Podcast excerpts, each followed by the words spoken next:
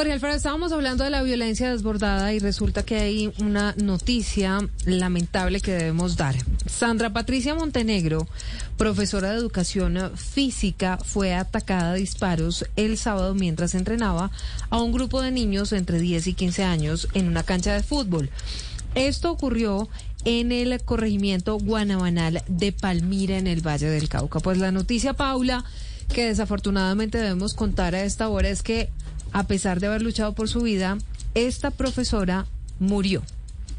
Así es, Silvia, buenas tardes. Después de luchar por su vida durante tres días en una unidad de cuidado intensivo, murió la profesora de deportes que fue atacada a tiros frente a sus alumnos en zona rural de Palmira, Valle del Cauca. Estos hechos se presentaron el pasado sábado 3 de septiembre, cuando Sandra Patricia Montenegro se encontraba junto a un grupo de niños entre los 10 y 15 años que jugaban un partido en una cancha de fútbol en el corregimiento Guanabanal. Pues hasta ese sitio ingresaron sicarios que le propinaron cinco impactos de bala y posteriormente huyeron del sitio, mientras que la víctima fue trasladada a un centro asistencial en el que murió en la tarde de hoy. En medio de los gritos y el llanto, estos niños fueron trasladados a sus viviendas. Ninguno de ellos registró heridas. Sin embargo, las autoridades han ofrecido una recompensa por información que conduzca al paradero de los responsables. Rodrigo Cepeda es el secretario de Seguridad de Palmira.